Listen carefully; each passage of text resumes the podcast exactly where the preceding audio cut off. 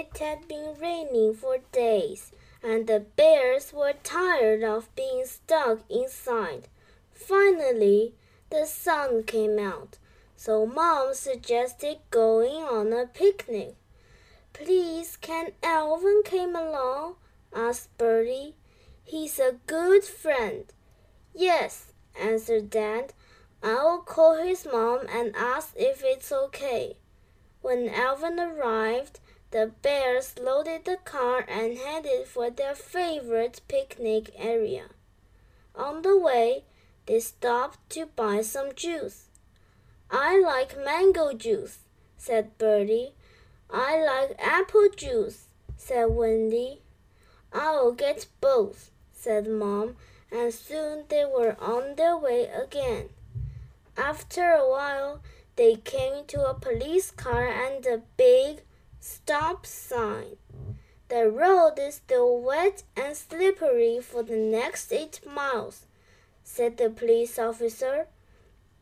Please drive slowly so you don't have an accident. Dad drove very slowly to the picnic area. When they arrived, Bertie and Alvin went to play ball. Mom and Dad got the picnic ready, and Wendy ran after the boys and asked whether she could play too. You are too little, said Bertie. I'm good at catching, stated Wendy, hoping to play. Prove it, said Alvin meanly. Alvin threw the ball over Wendy's head and Bertie caught it. That wasn't nice, said Wendy angrily to Alvin. Dad saw Wendy looking glum and called her to come and eat. Wendy still wanted to play, but she already knew the answer. She silently ate with Mom and Dad while the boys continued playing. It was hard being a younger sister.